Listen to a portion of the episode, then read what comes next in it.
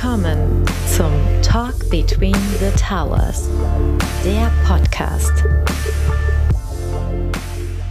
Herzlich willkommen zu einer neuen Folge vom Talk Between the Towers. Ich bin Dennis, ich freue mich heute wieder am Start zu sein und wie immer bin ich nicht alleine hier, sondern ich bin heute mit Dirk hier und Dirk, just in time bist du wieder genesen. Wie geht's dir? Ja, genesen ist relativ. Man hört es, äh, es kommt noch viel durch die, äh, viel Ton durch die Nase. Ähm, aber es geht. Ich kriege das gut hin hier, glaube ich, Dennis. Wir, wir, wir packen das zusammen. Und wir sind ja nicht alleine, denn wir haben uns für heute auch wieder Verstärkung eingeladen ähm, zu einem super interessanten Thema. Ähm, Dennis, du wolltest ja eigentlich die Intro machen, jetzt nehme ich sie dir fast weg. Ja, jetzt nimmst du mir sie fast weg. Ich wollte eigentlich sagen, dass wir heute zu einem Evergreen-Thema sprechen wollen. Wir haben es in der Korrekt. Vorrede kurz gesagt, dass das Thema jetzt schon zum dritten oder vierten Mal Thema ist. Und ich weiß nicht, ob unser Gast sich selbst auch als Evergreen bezeichnen würde. Auf jeden Fall ist er jemand, der sehr viel Erfahrung im Bereich Banking hat und wahrscheinlich auch mindestens, wenn nicht sogar mehr Podcast-Erfahrung als Dirk und ich. Herzlich willkommen bei uns im Podcast. Jochen Siegert, freut uns, dass du dabei bist. Hallo, vielen Dank, dass ihr mich eingeladen habt. Ja, Jochen, ähm, die meisten werden dich wahrscheinlich kennen, die was mit Finanzen, Banking, Fintech zu tun haben. Aber vielleicht hat, weiß nicht jeder oder jede genau, was du gerade eigentlich so machst. Deshalb vielleicht magst du dich trotzdem am Anfang mal kurz vorstellen. Ja, also für diejenigen, die mich nicht vom Payment Banking kennen und vom Payment Banking Fintech Podcast als freundlichen Mitbewerber von euch.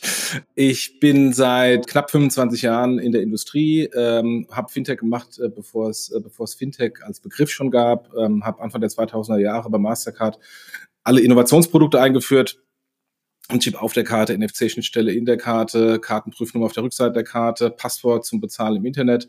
Also alles, was damals irgendwie verrückt, fancy, neu war und heute von Millionen Kunden genutzt wird. Ähm, äh, dafür war ich zuständig in der, in der Einführung. Bin dann äh, später Mitarbeiter Nummer 11 gewesen äh, im Headquarter, neu gegründeten Headquarter ähm, von, von PayPal, der PayPal Bank in, in, in Luxemburg. Habe da alle Finanzprodukte aufgebaut, Lending aufgebaut durch den KKR-Deal jetzt mit PayPal, äh, mit den 40 Milliarden Kreditbuch, weiß man, wie groß es mittlerweile ist. Auch für mich überraschend, wie groß es mittlerweile geworden ist. Jenseits aller Planungen so groß ähm, war dann noch Strategiedirektor bei PayPal EMEA und bin dann, als dann Fintech bekannt war, in die Fintech-Industrie reingegangen, habe Finlieb mitgegründet, war Geschäftsführer von Finlieb, äh, Interim-Geschäftsführer von Savedo, heute Weltsparen oder bei Weltsparen, von FinReach, heute Finlieb Connect äh, und äh, Partner für alle Bankthemen, habe die Solaris Bank damals als Projekt Sonne noch mit angeschoben äh, und bin dann äh, zu äh, Mining Inkubator Neosphere Industrie äh, oder äh, Sphäre gekommen, ähm, wurde geholt äh, als äh, Vorstand von TraxPay ähm, für die Restrukturierung von, von TraxPay auf ein neues Geschäftsmodell. Das hat war eine harte, lange, ähm, äh, entbehrungsreiche Zeit, aber hat dann funktioniert, haben das von Payment, ähm, B2B-Payment zum Supply Chain Finance Anbieter umgewandelt und als dann die Deutsche Bank als erster externer Investor reingegangen ist, ähm, durfte ich zur Deutschen Bank wechseln ähm, und baue da gerade Innovationsprodukte auf, habe äh, Pay-Per-Use für die Deutsche Bank gemacht, äh, bin jetzt beim digitalen Euro sehr eng äh, mit drin und äh, mache noch ein paar andere digitale Produkte, über die ich noch nicht reden darf. Ja, oh. Äh, vielleicht kitzeln wir ja noch ein bisschen was raus. Jochen, äh, vielen Dank für die Vorstellung. Äh, sehr beeindruckender Weg nach wie vor. Also mir war das ja sogar bewusst, aber wenn man es so, so, hört, ist es nochmal umso beeindruckender. Ähm, aber was ich da mitnehme und was sehr gut, glaube ich, zu unserem heutigen Thema passt, was wir immer noch nicht verraten haben, Dennis, also wenn die Leute es nicht gelesen haben in der, in der Überschrift zum Podcast, dann wissen sie es noch nicht. Zum heutigen Thema passt, glaube ich, gut, was du gesagt hast, dass du so ganz früh an den fancy Themen gearbeitet hast, die dann irgendwann ganz normal waren und die jeder nutzt. Und heute geht es nämlich um Embedded Payments, in Klammern Embedded Financial Services. Und das ist tatsächlich das Thema, was wir auch schon öfter aufgegriffen haben, also was nicht ganz neu war und witzigerweise schon in dem ersten äh, Podcast, was habe ich gesagt, Sommer 21, hat der Interviewgast gesagt, ja, das ist ja auch nichts Neues. Ja, also das gab es damals ja auch schon länger. Ähm, also kein, kein ganz neuer Schuh, aber immer noch sehr wichtig und immer noch sehr relevant. Und ich kann mich erinnern an meine Produktmanagerzeiten in der Bank, wo ich immer wieder gedacht und dann auch ganz oft gesagt habe, dass viele Kunden der Bank, die wollen ja nicht Banking machen, weil Banking so toll ist. Ja, wir in der Bank, wir haben natürlich Banking total toll gefunden und wollten immer, dass die Kunden Banking auch toll finden. Aber eigentlich ist für viele Kunden Banking etwas, was funktionieren muss. Ja, und ich, ich finde dieses Thema Embedded Payments so die, die Idee, dass, dass ich gar nicht mehr unbedingt merke, wie Zahlung passiert, oder dass es zumindest sehr sauber in einen anderen Prozess eingebettet ist, Das, ähm, da arbeiten wir immer noch dran. Da können wir heute, glaube ich, mal drauf schauen, wo wir da stehen, wo wir herkommen und wo die Reise hingeht. Ähm, wie, was pass, passt denn für dich, Jochen, noch alles in diese Begrifflichkeit Embedded Payments? Das ist halt so, so ein Begriff, der natürlich, wo sich jeder was selbst drunter vorstellt. Also ich, ich definiere es eigentlich so, Integration in die, von Finanzdienstleistungen, die vor- und nachgelagerten Prozesse. Und, und das in der Regel im, im, im Kaufprozess. Wenn ihr mal überlegt, eBay Anfang der 2000er Jahre war ja mit Abstand der größte E-Commerce-Händler in Deutschland. Ähm, also bei Amazon noch vergleichbar relativ klein. Und, äh, und eBay aus meiner Sicht war einer der ersten, der diese Embedded Payments da sehr stark ähm, forciert hat, weil es endete mit dem Auktions- oder Kaufprozess auf der eBay-Plattform und alles, was danach passierte, also Bezahlung, Übergabe, Shipping etc., war, sagt eBay ist mir eigentlich vollkommen egal. Und das sorgte dafür, dass dann irgendwie Backsteine statt iPhones verschickt wurden und solche Sachen. iPhones nicht, Nokia-Telefone verschickt wurden.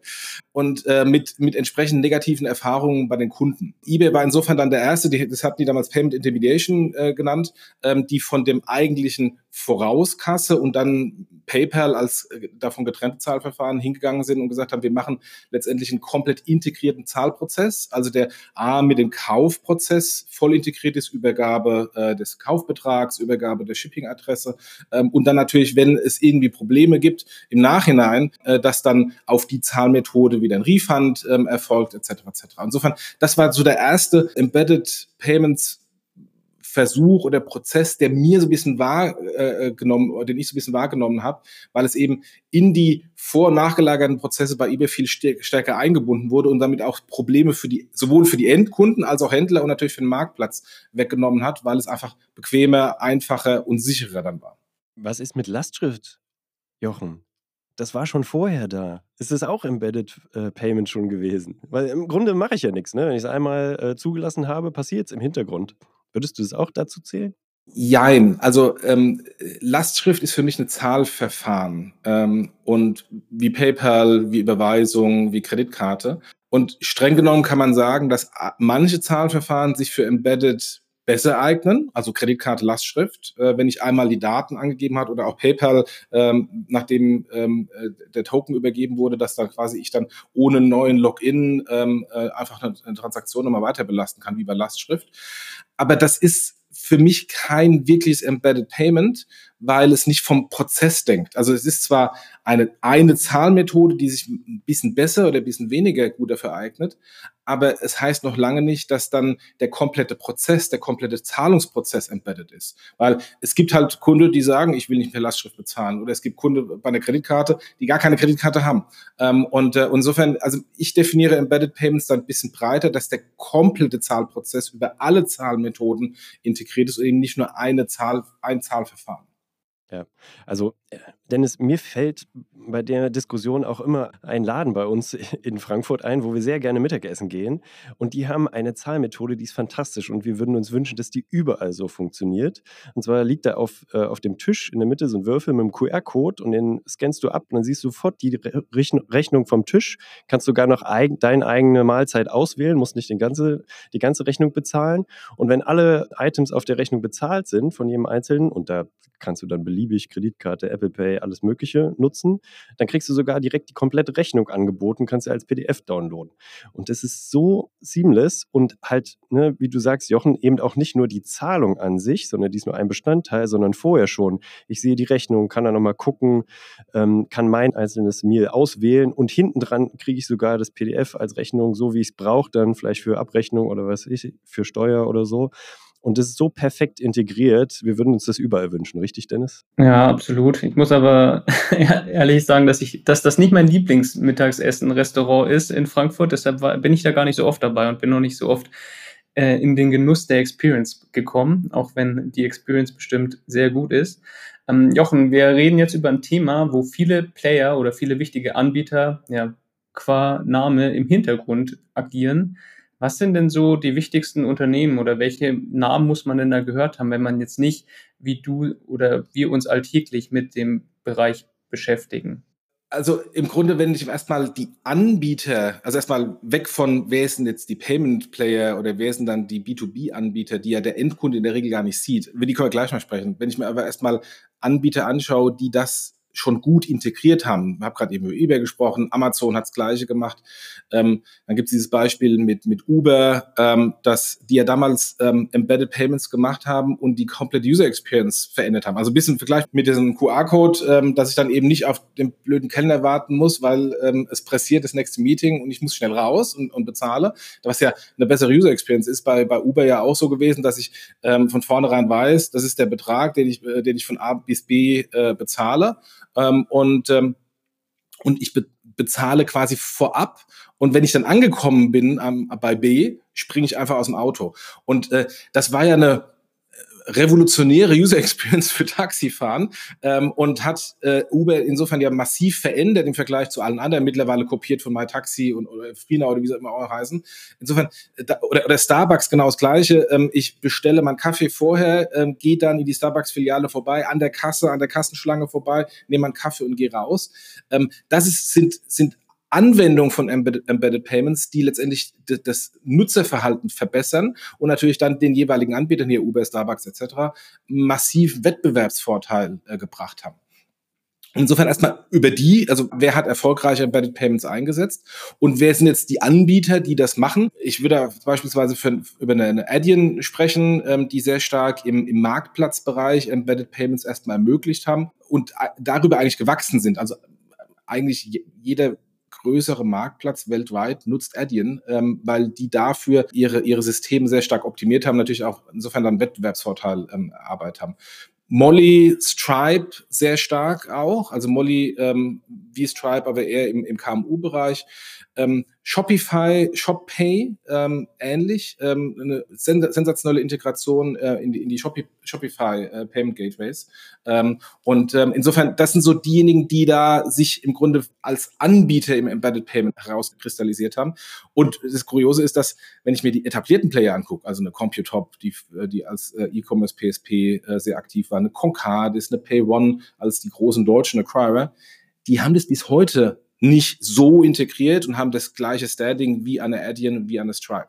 Und, äh, und das sieht man, dass wenn man einmal auf diesem, auf diesem Zug aufgesprungen ist, ähm, es dann für die anderen, die das dann eben nicht rechtzeitig geschafft haben, wahnsinnig schwer ist, überhaupt mitzufahren und äh, den, den, den Zug nicht zu verpassen, den Anschluss nicht zu verpassen. Und äh, ich hatte vor, ich glaube, einem Jahr oder anderthalb Jahren bei, bei Payment Banking mal eine, eine Übersicht gemacht über das Wachstum der großen PSPs, also Adyen und, äh, und Stripe versus den etablierten. Und die sind nicht nur größer mittlerweile als die etablierten, sondern sie wachsen auch ähm, damals um 70 Prozent, während die etablierten irgendwie 10, 20 Prozent gewachsen sind. Das heißt, die Schere geht immer weiter auseinander und das zeigt, Embedded ist, äh, ist insofern sehr, sehr wichtig. Und wenn man es mal allgemein mal anschaut, eine PayPal ist im Embedded Payment äh, sehr stark, eine Klarna, eine RatePay als Embedded Payment für, für Rechnungskauf bei einer Pay Later. Und wir haben gerade eben äh, schon, schon über Banksware kurz gesprochen, äh, die machen halt dann die Finanzierung. Da gehen wir weg vom Payment hin zur Finanzierung und deswegen eigentlich ist ja Embedded Finance und mittlerweile in und nicht mehr nur noch Embedded Payment. Ja, ich habe gerade die ganze Zeit überlegt, ob ich irgendwie Wirecard noch eine Frage einbringe oder ob wir da noch was reinbringen. Aber ich glaube, das würde ein bisschen zu weit führen. Der ähm, Drops ist gelutscht. ich glaube, das wird nichts mehr. Ja, äh, Jochen, du hast gerade schon ein paar gute Anwender gesagt. Also ein eBay, ein Starbucks, ein Uber, die das gut machen. Also wir haben jetzt vielleicht ja auch ein paar Hörer dabei oder ein paar Hörerinnen, deren, die ein Unternehmen haben und die das noch nicht so auf dem Schirm haben. Was, also klar, Kundenmehrwert ist wahrscheinlich der große Vorteil, aber was sind denn noch so Vorteile, die ich haben kann, wenn ich Embedded Finance, Embedded Payments oder was auch immer Embedded dann ist, ähm, bei mir integriere? Conversion und mehr, damit mehr Umsatz. Ähm, also warum machen denn die Marktplätze das ähm, und geben es nicht ab an einen, einen PSP wie früher? Ähm, da war es so, ich kaufe irgendwas, klick auf Bezahlen, komme auf eine Payment-Page und die Payment-Page mag integriert sein oder eventuell auch nicht. Da komme ich auf eine komplett andere Seite von irgendeinem PSP mit irgendwelchen Logos, B2B-Logos. Wir haben jetzt gerade über ein paar gesprochen. Ähm, die dem Kunden, dem Endkunden angezeigt werden, dass dem Endkunden ja völlig unbekannt, auch völlig egal ist, wie der Hintergrund-Payment-Dienstleister heißt, ähm, die das vielleicht auch gar nicht äh, entsprechend optimieren. Ähm, und in diesem ganzen, in dieser ganzen User Journey habe ich natürlich dann, je komplexer und je verwirrender das ist für den Endkunden, habe ich natürlich eine höhere Wahrscheinlichkeit abzuspringen. Das heißt, je tiefer ich Payments integriere in die Prozesse und je tiefer das drin ist und dass der Kunde es gar nicht mehr merkt, dass es eigentlich jetzt vielleicht ein Hintergrunddienstleister ist, der die Zahlung abwickelt, sondern de facto glaubt er immer noch, er ist auf dem Marktplatz aufgesprungen und nicht woanders. Je besser das ist, desto wahrscheinlicher wird, die, wird der Kauf auch abgeschlossen. Und nichts für die Händler ist äh, unangenehmer als ich gehe den kompletten Prozess durch. Ich habe den Kunden äh, erstmal für teuer äh, Google Advertising akquiriert, um überhaupt mal in den Shop zu kommen. Äh, dann habe ich in, äh, durch den Funnel im Shop optimiert durchgedrückt und dann kommt er an die Payment-Wand und bleibt da hängen und springt ab. Ähm, und, und insofern, das ist der, aus meiner Sicht der, der, der fast wichtigste Grund für die, die Anbieter, sowas zu machen, um einfach mehr Umsatz zu generieren und weniger Abbrüche zu generieren. Wobei das ja witzigerweise, wenn ich so drüber nachdenke, jetzt so zwei Extreme gibt. Ne? Genau das, was du jetzt gesagt hast, Jochen. Also umso wohler ich mich weiterhin in, dem, in der Marktumgebung von dem Shop fühle, wo ich unterwegs bin und das alles gut aussieht und vertrauensvoll aussieht, mache ich dann natürlich weiter und breche meinen Vorgang nicht ab. Aber es gibt ja auch PayPal oder mal Kauf mit Amazon, so Sachen, die es geschafft haben, eine gewisse äh, Nutzerakzeptanz zu kreieren. Und ich glaube, die sind dann auch ein Garant dafür, dass es weitergemacht wird, ja, weil ich dann zum Beispiel weiß, okay, ah, ich kann hier direkt mit PayPal bestellen und bezahlen, da muss ich hier in dem Shop nicht mal mehr meine Adressdaten nochmal eindiddeln. Und das ist dann auch so ein Punkt. Ne? Also es ist so ein bisschen embedded so und so, ne? Ja, absolut.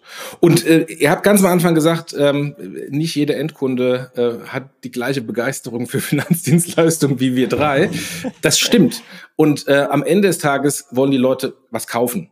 Und sie wollen sich nicht damit beschäftigen, wie sie bezahlen. Bezahlen ist eigentlich eher negativ besetzt, weil ich habe ja dann Geld weniger. Und sie wollen gegebenenfalls sich nicht damit beschäftigen, wie sie eine Finanzierung machen. Und natürlich gibt es hinten dran verschiedene Lösungen, ähm, auch für Finanzierung. Ich kann kann es über mein Girokonto mit Dispo machen, ich kann einen Barkredit machen, ich kann oder eine voll integrierte Absatzfinanzierung machen.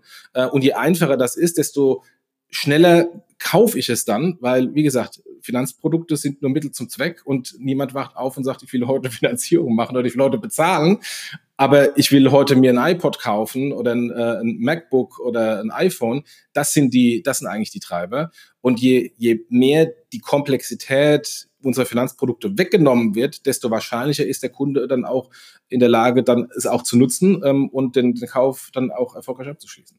Ja, ja, und da gibt es ja auch schon gerade von den Großen ähm, richtig gute Projekte, die gezeigt haben, wie das funktionieren könnte. Ne? So ein Amazon Go oder ich kann mich erinnern, auch bei im Apple Store kannst du ja auch äh, direkt mit der App vor Ort Sachen kaufen und dann einfach rauslaufen, ähm, sodass das auch eher in den Hintergrund rückt oder beziehungsweise halt dieser, ich muss mich irgendwo an eine Kasse stellen und noch äh, Geld oder ein Zahlungsmittel, eine Kreditkarte vorzeigen, das ist ja gar nicht mehr da dann. Und äh, ähnliche Wege gehen ja jetzt dann sogar Supermarktketten wie Rewe, die halt auch über ihre eigene App mittlerweile so Zahlverfahren äh, dann anbieten, dass du auch, ähm, ja, ich denke mal, nicht allzu nahe Zukunft da auch die Möglichkeit hast, halt einzukaufen und am Ende nicht mehr bewusst zu bezahlen, also dass das quasi in den Hintergrund wandert. Ja.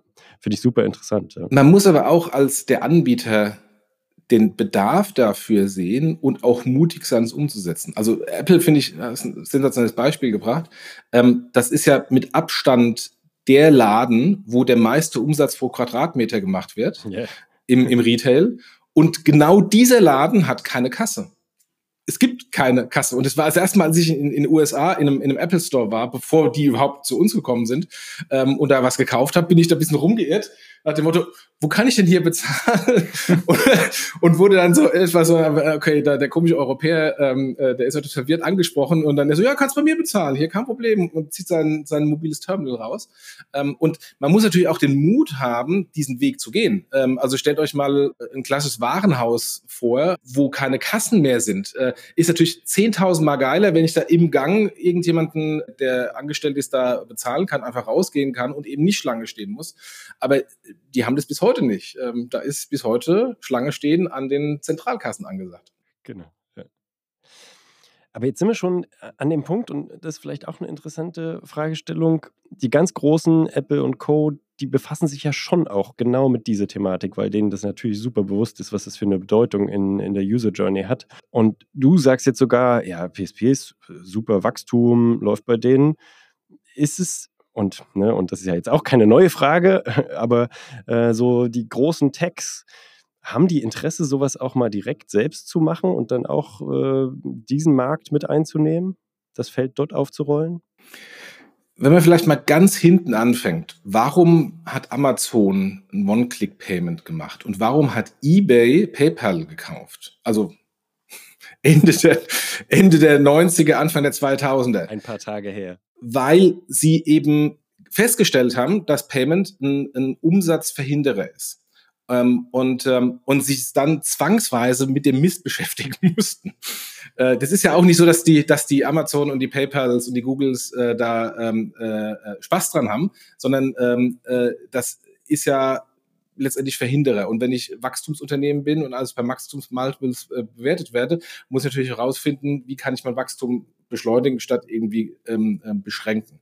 Und insofern ja, aus dem Grund arbeiten die an diesen Themen. Und ja, natürlich auch eine Apple und ein Google äh, in den entsprechenden Ökosystemen versuchen, die Hürden deutlich niedriger zu setzen. Und also wenn ich mir Apple Pay online anschaue oder In-App-Payment bei Apple, das ist der goldene Standard. Da ist selbst PayPal deutlich schlecht. Das sorgt dafür, dass nicht nur Apple selbst davon profitiert, sondern eben halt dann auch diejenigen, die auf dem Apple-Ökosystem sind. Wird deswegen Apple ein eigener Payment-Dienstleister? Bei Payment kann ich mir es sogar vielleicht vorstellen. Sie haben äh, alleine aufgrund äh, des App Stores äh, natürlich die notwendigen ähm, E-Geld-Lizenzen, die sie brauchen. Ähm, und sie arbeiten natürlich stark an, an, an Apple Pay, ähm, aber werden sie eine Bank, also werden sie end-to-end -end den komple kompletten Prozess anbieten? Nee, kann ich mir nicht vorstellen. A, weil es natürlich ganz andere regulatorische Bedingungen mit sich bringt. Also ich muss ja dann in jedem Land irgendwie eine Banklizenz haben und wir alle wissen, was alleine nur für Europa für ein Schmerz ist, mit entsprechenden Leuten, die, die dann auch die Führerscheine haben und entsprechend lokalen Reporting.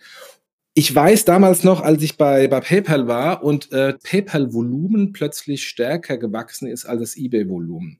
Was ja eigentlich für die Gruppe eine sensationelle gute Nachricht war, dass man da eben aus nach, neben der Cash Cow eBay nochmal wohl jetzt demnächst zweite Cash Cow hat, nämlich PayPal. Was ist aber passiert? Der Börsenkurs von eBay Inc. ist komplett gecrashed. Warum? Weil die Analysten dann gesagt haben, ja, guck mal, hier die, die äh, Umsatzmarge von eBay ist ja ein Traum. Die Umsatzmarge von PayPal ist vielleicht ein Traum für die etablierten Banken, aber im Vergleich zu der eBay-Umsatzmarge ist es ja Peanuts. Und, ähm, und wenn jetzt insofern das, Geschäft äh, auf der PayPal-Seite schneller wächst als das eBay-Geschäft, hat es Auswirkungen auf die Umsatzmultiples und damit Auswirkungen auf den Börsenkurs, der deswegen gecrashed ist. So, und jetzt überlegt euch mal die gleiche Argumentation für Google und für Apple. Wenn Google und Apple sagen, wir wissen eigentlich nichts mehr mit unserem Geld anzufangen, außer jetzt eine Bank zu werden mit den entsprechend niedrigen Margen im Banking. Ähm, das Letzte, was die wollen, ist einbrechende Börsenkurse. Deswegen ähm, werden die sich und weiter auch mit diesem Thema beschäftigen, aber nicht so höchst strategisch, dass sie dann wirklich Konten anbieten und das alles in-house bringen, weil, wie gesagt, die Margensituation in dem Kerngeschäft ist ja nochmal viel besser als dieses blöde Finanzdienstleistungsgeschäft. Und es gibt ja draußen 100.000 willige Finanzdienstleister, die sich ähm, und auch jegliche Marge opfern. Man sieht das ja jetzt an den Kollegen von Goldman Sachs mit der Apple-Karte. Ähm, und, äh, und da im Moment noch wunderbare Dienstleister sind äh, für die großen Googles und Apples und eben nicht notwendigerweise eine Banklizenz nötig ist dafür. Ja, also ich muss sagen, ich bin nach wie vor großer Apple-Fan und du hast es ja selber gesagt. Also Apple Pay ist für mich auch mittlerweile es hat ein bisschen gedauert. Äh, lange war es PayPal oder Lastschrift, was ich gemacht habe. Mittlerweile habe ich auch das Gefühl, dass immer mehr Händler, Dienstleister Apple Pay anbieten und dann klickst du einfach auf Apple Pay einmal, klickst rechts oben zweimal und dann hast du schon gezahlt und das ist, finde ich, so seamless, dass das also viel einfacher geht's ja gar nicht. Äh, man muss nur manchmal aufpassen, dass man seine Adresse und so auch bei Apple ändert. Das ist gar nicht so, gar nicht so schlecht dann. Äh, sonst Memo an selbst. ja, Memo an selbst äh, soll äh, einem Freund von mir schon mal passiert sein, sage ich dazu jetzt mal. Aber wir haben es jetzt schon gesprochen und es kommt immer mehr. Ähm, und ich glaube, so eine allgemeine Frage, die wir auch bei uns immer diskutieren, ist eigentlich, Ja, jetzt war das mal innovativ. Wir haben aber können natürlich jetzt auch streiten, wie innovativ ist das wirklich, weil Embedded Finance, Embedded Payments schwirrt immer ein bisschen rum. Sind wir nicht langsam in einem Status, wo das alles ein Must-Have geworden ist und nichts Besonderes mehr? Und wenn das so ist, wo kommt denn da neue Innovation her? Siehst du da noch Potenzial, Jochen? Also ich glaube, über all das, was wir gerade geredet haben, das ist Must-Have. Letztendlich auch als Differenzierungsfaktor ähm, fast nicht mehr zu gebrauchen. Also entweder habe ich es oder ich habe es nicht. Und wenn ich es nicht habe, habe ich weniger Umsatz ähm, oder ich habe nicht mehr das Wachstum, wenn ich Payment-Dienstleister bin. Ich habe ja das Beispiel vorhin gebracht mit dem Wachstum von, von Adyen und Stripe versus den etablierten. Also insofern ist eigentlich Must-Have. Was noch nicht Must-Have ist, ist dieses komplett Invisible. Also, dass ich gar nicht mehr merke, dass ich bezahle oder der Prozess so stark reduziert wurde. Wie gerade eben erwähnt bei Apple Pay, ich sehe dann teilweise gar nicht mehr die Payment Page, sondern ich sehe Apple Pay, drücke drauf, doppelklicken, habe bezahlt. Das ist ja fast invisible oder das Uber-Beispiel. Da sind viele noch nicht und auch viele Anbieter auf der, auf der Dienstleisterseite im Financial Services sind da noch nicht mit ihren Produkten.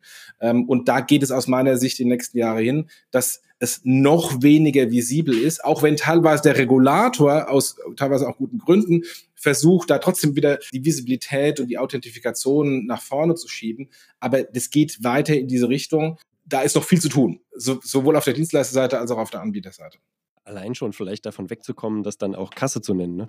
Exakt, ja, genau. Bisher tue ich ja selbst in einem E-Commerce-Store noch alles in meinen Warenkorb und äh, bewege mich dann zwar nur mit Mauszeiger, aber schon mit dem dann zusammen auch zur Kasse. Da sind wir bei dem Apple-Thema. Äh, größter, größter Umsatz pro Quadratmeter ohne Kasse. ähm, wenn wir jetzt mal den Blick äh, aus Retail so ein bisschen wegbewegen, B2B-Business. Welche Rolle spielt Embedded Payments dort? Ist es da auch, hat es eine gleiche Relevanz? Also, wir sind jetzt auch ein Unternehmen und ich bin einer derjenigen, die bei uns dann immer fragen, wo ist die Rechnung hin und her und so. Und das muss alles sauber sein, wo wir jetzt bei dem Thema Regularik und Transparenz sind. Ja.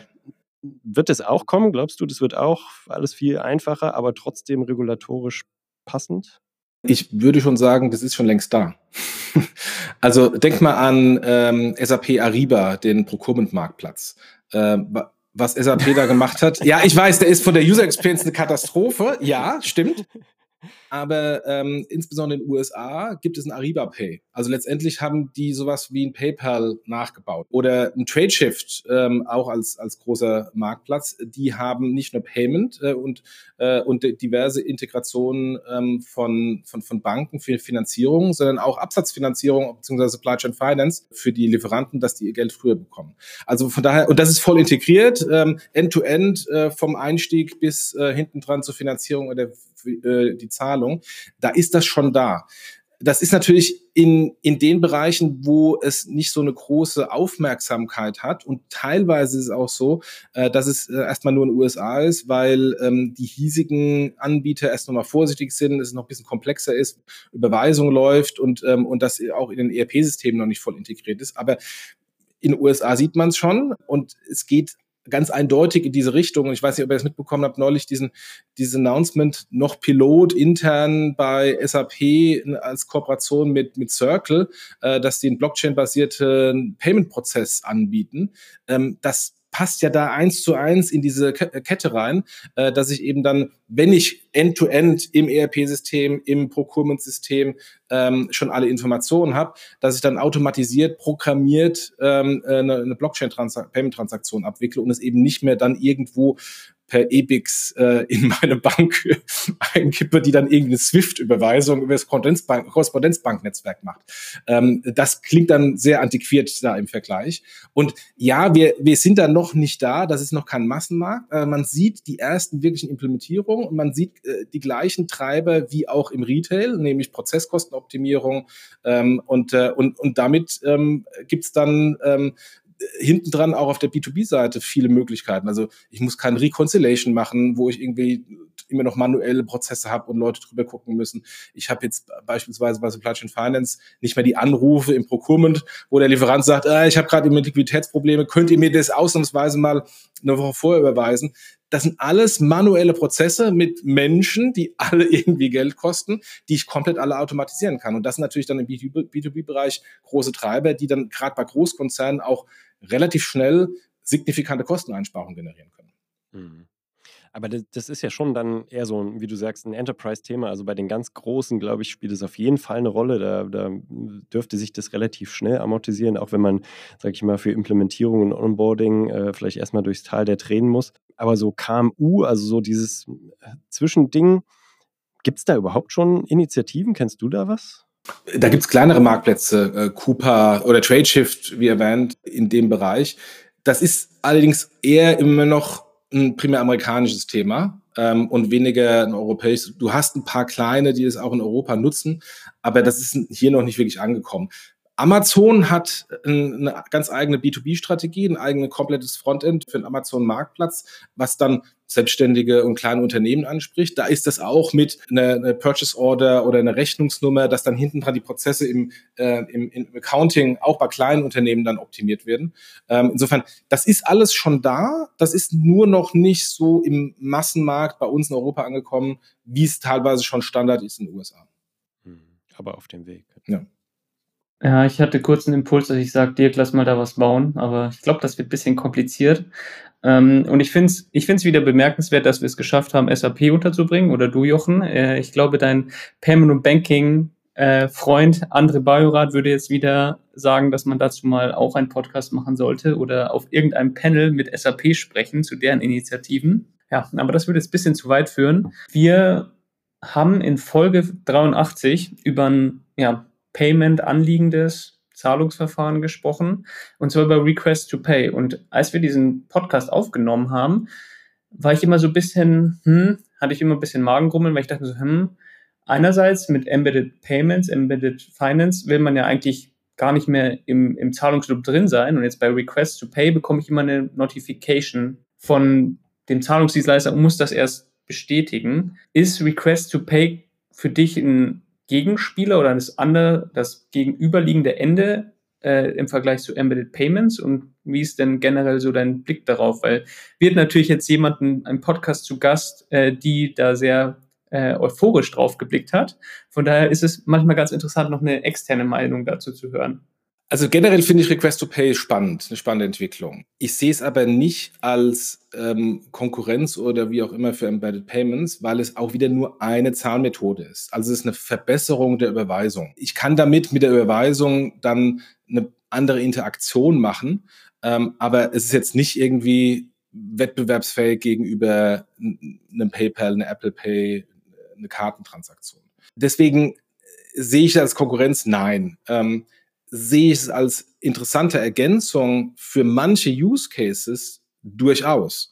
Also bestes Beispiel, ähm, ich mache Rechnungskauf und der Haupt-Pain-Point vom Rechnungskauf ist, dass ich dann nach x Tagen oder zwei, drei Wochen mich erinnern muss, dass ich doch irgendwie diese blöde Rechnung ähm, überweisen soll. Sonst hat ja Rechnungskauf extrem viele Vorteile. Ich habe die Ware zuerst, kann die Ware anschauen, kann die Ware auch zurückschicken, ohne dass überhaupt Geld geflossen ist. Aber der Nachteil von dem blöden Rechnungskauf ist, ich muss dran denken, die blöde Rechnung zu bezahlen. Und in der Regel habe ich dann ähm, in zwei Wochen es wieder vergessen. Da ist Request to Pay eine spannende Thematik, weil es eben nicht irgendwie, hoffentlich denkt er dran, oder eine E-Mail, die dann im Spamfilter landet ist, sondern es kommt eine Push-Up-Nachricht auf dem, auf dem Handy und ich drücke drauf und habe bezahlt. Insofern ist es aus meiner Sicht ein interessantes Modell für manche Use Cases, die sich dafür qualifizieren, Versicherungszahlungen, ähm, Handwerkerzahlungen etc., aber weniger für Embedded Payments eine Konkurrenz. Da ist es eigentlich fast zu komplex. Also in dem Podcast haben wir da ein bisschen andere Stimmen gehört. Von daher bin ich sehr gespannt, wie sich das entwickelt, äh, weil äh, unsere Gästin, unser Gast, unsere Gästin, ja, wie auch immer, hat uns zum Beispiel gesagt, dass es auch für ähm, Einsatzfälle für den ganz normalen ja, Restaurantbesuch geben könnte. Da war ich auch ein bisschen. Ja, klar, auch da. Okay. Ja. Mal gucken, ob das kommt. Also letztendlich, was ihr, was ihr da macht mit, ähm, mit, dem, mit dem Scan des Würfels, ist ja im Grunde auch eine Art ähm, Request to Pay, nur dass ihr initiiert. Ähm, genau. Ja, auch, aber also ich, ich komme eher vom von dem, wo heute Embedded Payments ist, also bei Online-Marktplätzen, Online-Shops, da sehe ich es nicht als Konkurrenz. Ja, ich denke auch, es ist eher so im tatsächlich. Ich bin mal gespannt, ob es irgendwann mal am Supermarkt an der Kasse. Das ist was, was, was ich äh, in meiner Bubble schon lange äh, diskutiere und wir haben da auch schon ein bisschen rumprobiert und guckt, wie könnte das funktionieren. Ne? Statt äh, mit einer Kartenzahlung an der Supermarktkasse zu zahlen, halt mit Request to Pay, ist ein Thema, ja, und hat Vorteile für beide Seiten, ist aber auch ähm, tatsächlich in der Implementierung nicht ganz so easy. Könnte man, glaube ich, auch einen Podcast mitfüllen. Gab es übrigens schon mal, wenn ihr euch an Japital erinnert und Rewe, äh, die haben so eine also da hieß es noch Request to Pay, äh, haben so eine Art Request to Pay Zahlung gehabt. Dann ähm, war auf diesem Terminal an der Kasse ein QR-Code, den war quasi das Request. ich habe den QR-Code dann gescannt äh, und dann eine Payment-Transaktion initiiert. Insofern gab es alles schon mal. Manchmal ist ja die Frage, wird es nix oder war einfach nur das Timing falsch? Ich glaube, da ähm, war auf jeden Fall das Timing falsch. ja, ja, richtig. Ich glaube, das war vor meiner Zeit. Ja, aber du, also es gibt dieses, äh, ich liebe das ja, äh, mit Payback zu zahlen. Das, das funktioniert ja ähnlich. Bei, ich weiß jetzt nicht, ob es noch bei Rewe geht. Also die werden sich ja irgendwann davon verabschieden, aber bei DM auf jeden Fall zum Beispiel noch. Scannst du einfach die Payback-Karte ja so und so und dann kannst du auch direkt äh, den Bezahlcode scannen und kannst du sagen, mit Payback Pay bezahlen und rausgehen. Ja. Fertig. Und das ist auch super convenient. Ähm, wir waren eben gerade schon mal so ein bisschen fast abgebogen in Richtung äh, Zukunft von Geld, also Thema digitaler Euro oder alles, was man so sich um äh, Kryptowährungen vorstellen kann, was für uns relevant wird. Die Programmierbarkeit sind, glaube ich, in dem Fall tatsächlich ähm, was, was du schon angesprochen hast, Jochen, wo ich auch ähm, Potenzial sehe, hm, was man da gerade im B2B mitmachen kann. Da kann man ganz viele Prozesse tatsächlich streamlinen und automatisieren, weil dann eben Regeln wirklich in der Blockchain hinterlegt werden. Jetzt genau auf äh, Embedded Payments mal bezogen? Siehst du noch andere Fälle, wo äh, sinnvoll wäre, das dann tatsächlich irgendwann mal im Rahmen des digitalen Euro noch zu ergänzen oder zu erweitern, wo das auch noch besser werden würde? Rein theoretisch ja, großes Aber. ich bin ja ähm, Teil von dieser von dieser Market Advisory Group ähm, und äh, darf da die die oder durfte die ganze Zeit äh, das Projekt läuft jetzt äh, aus diese Investigation Phase die EZB beraten ähm, bei der Überlegung zur Entwicklung des digitalen Euro. Was da jetzt rausgekommen ist, und das ist ja auch alles öffentlich, alle Unterlagen ja äh, regelmäßig von der EZB auf der Webseite äh, veröffentlicht, ist ähm, allerdings kein programmierbares Retail-Produkt. Es soll wohl so eine Art Programmierbarkeit geben, die aber eher vergleichbar ist mit der Programmierbarkeit, wie wir es bei unserem Homebanking oder Online-Banking kennen, wenn wir einen Dauerauftrag einrichten. Genau, Dauerauftrag. Aber also so habe ich es auch rausgelegt. Ja, also richtige Programmierbarkeit, wie wir es bei Stablecoins kennen oder wie wir es im Kryptobereich kennen, wird es da zumindest am Anfang nicht geben. Und da wir gerade auch über Request to Pay gesprochen haben, der digitale Euro ist in vielen Bereichen Request to Pay. Äh, das heißt, ähm, ich habe dann tatsächlich irgendwo einen QR-Code und scanne den ab und mache dann eine Push Instant Payment Transaktion ähm, zugunsten des Händlers. Das ist weit davon entfernt von Embedded Payments, Seamless Payments, Invisible Payments. Das geht eigentlich eher fünf Schritte zurück. Und, ähm, und das ist äh, ehrlich gesagt mein aktuelles Hauptproblem im digitalen Euro. Also ich glaube sehr stark an die These, wir brauchen eine europäische Payment-Infrastruktur.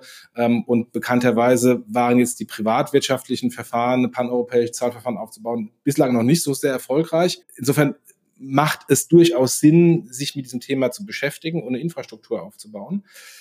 Allerdings sieht das alles eher aus wie ein Zahlverfahren von vor fünf Jahren und nicht wie ein Zahlverfahren in fünf Jahren. Aber das Zahlverfahren kommt erst in fünf Jahren und, ähm, und ist dann der digitale Euro noch oder überhaupt kompetitiv mit privatwirtschaftlichen Initiativen wird man sehen. So wie es im Moment entwickelt wird, bin ich da eher skeptisch und glaube da eher an, an so eine grundlegende Payment-Infrastruktur, die auch genutzt werden wird, aber die jetzt nicht in irgendeiner Weise aus meiner Sicht eine Konkurrenz darstellen wird für dann State-of-the-Art Zahlverfahren, die voll programmierbar sind, die invisible sind, etc. Ja, haben wir schon mal ein Thema, worüber wir in drei bis fünf Jahren nochmal sprechen können. Ja. mal schauen, ob das so kommt, wie du es jetzt gesagt hast, Jochen. Ja, ähm, wir sind, glaube ich, so langsam auch am Ende mit unseren äh, Fragen und mit dem Podcast. Und jetzt kommt eine Frage, die stellen wir eigentlich jedem Gast am Ende. Bei dir ist es jetzt ein bisschen ja, zwiegespalten, weil damit könntest du auch gleich lüften, was ihr äh, bei Payment und Banking in den nächsten Folgen so macht. Aber wenn du bei uns äh, oder generell in dem Podcast dir mal einen Gast oder ein Thema wünschen würdest, welches wäre das denn? Welchen auch immer, ihr hört es bei Payment Banking Podcast zuerst.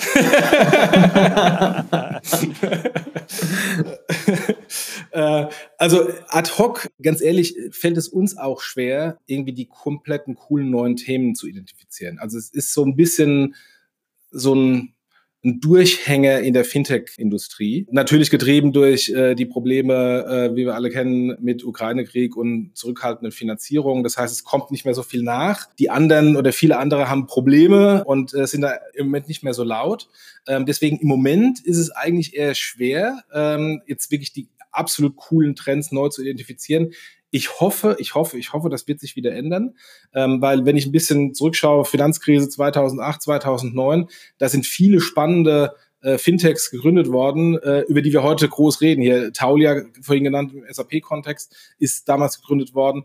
Und ähm, insofern, ich hoffe immer noch, dass jetzt ähm, die aktuelle Krise neue, coole Startups bringt, über die wir in ein, zwei Jahren dann äh, berichten können. Sei es bei euch oder bei uns bei Payment Ja, aber ganz interessanter Gedanke, Jochen. Weil Finanzkrise war ja damals auch äh, einhergehend mit Mobile, was ja damals auch großer Treiber von vielen Fintechs und Innovationen war, generell mehr Technologie. Ähm, und ich glaube, das ist ja auch eine Diskussion, die wir manchmal intern führen. Woher kommen die großen Innovationen im Fintech-Bereich? Sind wir im Fintech-Bereich nicht mittlerweile in so vielen Sachen so tech-lastig, dass man sich fragen muss, wo die Innovationen in nächster Zeit herkommen? Kommen die dann wirklich von einem digitalen Euro, vom Blockchain irgendwo? Oder wo siehst du das meiste Potenzial? Ich kann mir bei Blockchain durchaus vorstellen, dass da einiges passiert hinsichtlich Programmierbarkeit, weil wir reden drüber über Programmierbarkeit und Optimierung der Prozesse, aber so richtig in der Masse ist es nicht angekommen. Also wir sehen ein paar Beispiele bei Stablecoins, bei Circle und bei Tether, was die an Use Cases schon haben aber das ist noch immer in so einer Nische im, im DeFi-Bereich, was für viele so ein bisschen so ja, äh, die komische Schmuddelecke ist.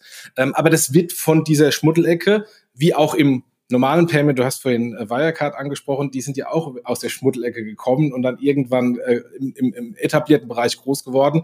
Und hätten sie nicht irgendwie ihren Bilanzbetrug gemacht, ähm, die hatten ja richtig valide, gute Geschäfte, zumindest in Europa. Ähm, und, äh, und, und das Gleiche erwarte ich auch äh, in der Programmierbarkeit, dass dieses aus diesem komischen DeFi-Bereich, wo viele eher die Risiken sehen, in den normalen Bereich überwechseln und dann da die Synergieeffekte generieren. Und äh, ich meine, denkt mal an das ganze Thema Buy, Buy Now Pay Later. Das ist heute ein Buzzword ähm, und jeder muss Buy Now Pay Later haben, um letztendlich dann über Finanzierung mehr Umsatz zu generieren.